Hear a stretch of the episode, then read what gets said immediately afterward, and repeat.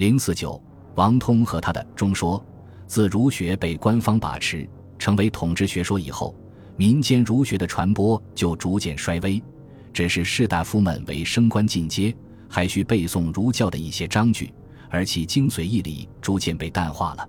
这种情况持续了相当长的一个时期。到了隋朝统一后，一些人开始重新用儒学的义理审视以往的历史，总结经验教训，为现实寻找出路。于是，民间儒学的传播又开始活跃起来。在隋朝统一以后，在民间传播儒学的代表人物是王通。王通，字仲淹，河东龙门人，生于隋文帝开皇四年，卒于隋炀帝大业十三年。卒后，门人私谥为文中子。故意以是号称。据其门人杜淹所传，文中子世家称，其先世本为齐人，曾随进士东渡，居于江左，指其五世祖师位，始居于河东。世代在朝为官，家传儒学，并以《春秋》《周易》等典籍教训乡里，有儒门之称。王通生于隋朝，一生只做过短期的蜀郡司户书佐，以阐述儒教，教授生徒为业。著述过《理论》《乐论》《序书》《序诗》《元经》等著作，但因遭时丧乱，并未即行，留至现在的就只有一部叙述历史的《元经》了。中说十卷是王通去世后，他的门人记录他阐述儒教的言论而成的。他的门人将他比作孔子，以中说比作《论语》，说他兼以明道，垂泽立训，功盖千古。但后人并不这样看。宋以后，因为书中述及的某些史实的错乱，有人曾怀疑其为伪作，也有人贬其为家书，说他虚向夸饰，未足为训。经过长期的辩证，到清代修撰《四库全书》时，基本上肯定了。中说为王通遗言的辑录，其主旨不甚被于理，将它列入儒家类，且收入了《四库全书》。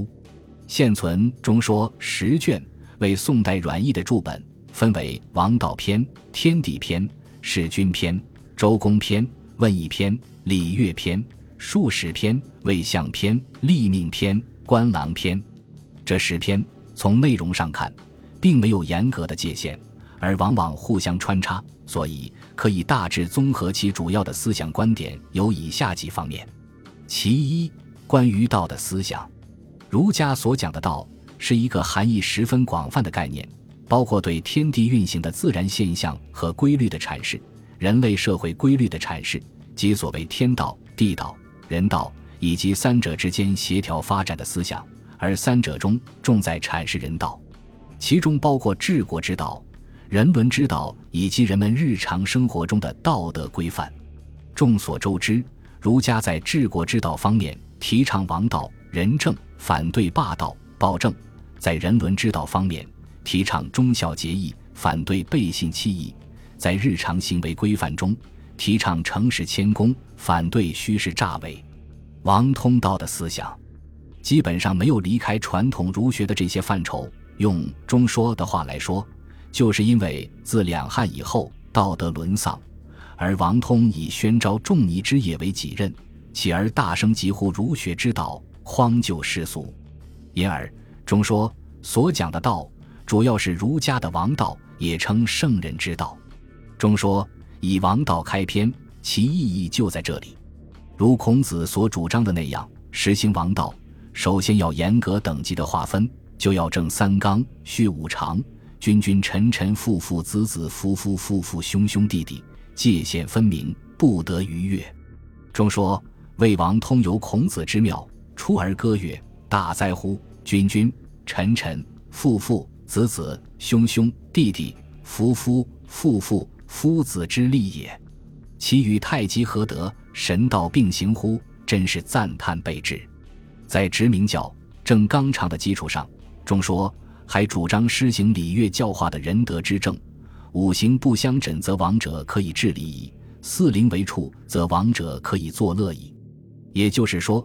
只有社会像自然运行那样有秩序，像金木水火土互不相克，像龟龙麟凤四灵各栖其所，然后才谈得上治理作乐，实行仁政。否则纲常不正，是无法施以礼乐教化的。而纲常名教并非自然形成，有待于圣人的培植。如何培植呢？那就要像孔夫子那样，述书、述诗、述春秋。王通认为道之不胜十九矣，所以他以孔子自命，叙诗、叙书、修元经、叙春秋，起而整齐风俗，培植纲常，倡明王道。他认为诗。书礼已经过后人的解释，都失掉了原有纲常名教的本来面目，闹得白黑相鱼，是非相扰。用他的话来说，就是九世先而易道微三转，作而春秋赞齐汉毛郑时之末也，大代小代礼之衰也。书失于古今，诗失于齐鲁。他作序书、序诗、元经。就是要把这是非相扰的局面改变过来。他自称其序诗有四名焉，有五至焉。所谓四名，一曰化，天子所以封天下也；二曰正，藩臣所以移其俗也；三曰颂，以成功告于神明也；四曰叹，以陈惠历戒于家也。凡此四者，或美焉，或免焉，或伤焉，或恶焉，或戒焉，是为五志。这四名五志，就是《诗经》的风雅、颂与赋、比兴，可以上达帝王，下化黎庶，使纲常名教确立起来，王道复兴起来。他又将他的《元经》比作《春秋》，说《春秋》《元经》于王道是重轻之权衡，曲直之绳墨也，实则无所取中矣。可见他对纲常名教的轻重曲直是多么重视。尽管王通的续书、续诗、元经在当时没有引起什么效应，但作为一位王道的倡导者，其苦心孤诣，却可比拟孔夫子退而作春秋、山诗、书了。如果说孔夫子的王道仁政是以唐虞为准绳，更多的含有自己的理想，那么王通则比较现实，他的王道之治的现实社会是两汉。因为到了王通所处这个时代，再去追踪唐尧虞舜之足迹，未免渺不可涉。他盛赞汉高祖、汉文帝、汉武帝、汉昭帝及后汉光武帝、明帝、章帝所谓七治之主的治道，说那个时候以仁义公术统天下乎？其义简，其行轻，君子乐其道，小人怀其主。四百年间，天下无二治，有以结人心乎？终之以礼乐，三王之举也。但是与孔子向往的唐尧虞舜相比，王通觉得两汉毕竟还有点逊色。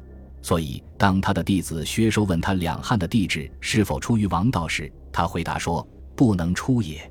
后之帝者，非昔之帝也。其杂百王之道而取帝名乎？其新政，其既绝，比不上三代的纯义。所以，他们只配称王。”而配不上称帝，说明王通所讲的王道仁政的标准已经不能是圣贤在上，天下皆君子了，而只要是仁义公术处天下，以礼乐刑罚治天下，那就是王道仁政了。因为两汉以后长期的分裂混战，恢复这样的局面也是困难的。他称赞为恢复统一的政治清平的局面而做出过努力的前秦、后魏以及王猛、诸葛亮。后魏孝文帝等人说他们应天顺命，安国济民，功绩是不可磨灭的。中说强调国家的统一和安宁，认为统一和安宁是实行仁政的基础，这无疑是合理的。但对于在统一的情况下如何实行统一的政治，却是迷惑的。他仍然把统一国度内诸侯分封的制度作为完美的制度加以提倡，而否定郡县制度。他说：“宗周列国八百余年，黄汉杂建四百余载，魏晋已降，灭亡不暇。他不懂郡县制到底有什么好处，并进一步申述理由说：尧舜三载考绩，仲尼三年有成。现在的牧守旬月而已，无不知其道也。像这样，无定主而责之以忠，吴定民责之以化，虽曰能之，莫由也矣。”他把东汉以后长期的分裂混战归结到郡县制的实行上，显然是缺乏历史眼光的。所以，尽管他反复的宣扬王道仁政，但最终还是把王道仁政寄托在一种过时的制度上，这就不能不使他的主张落空。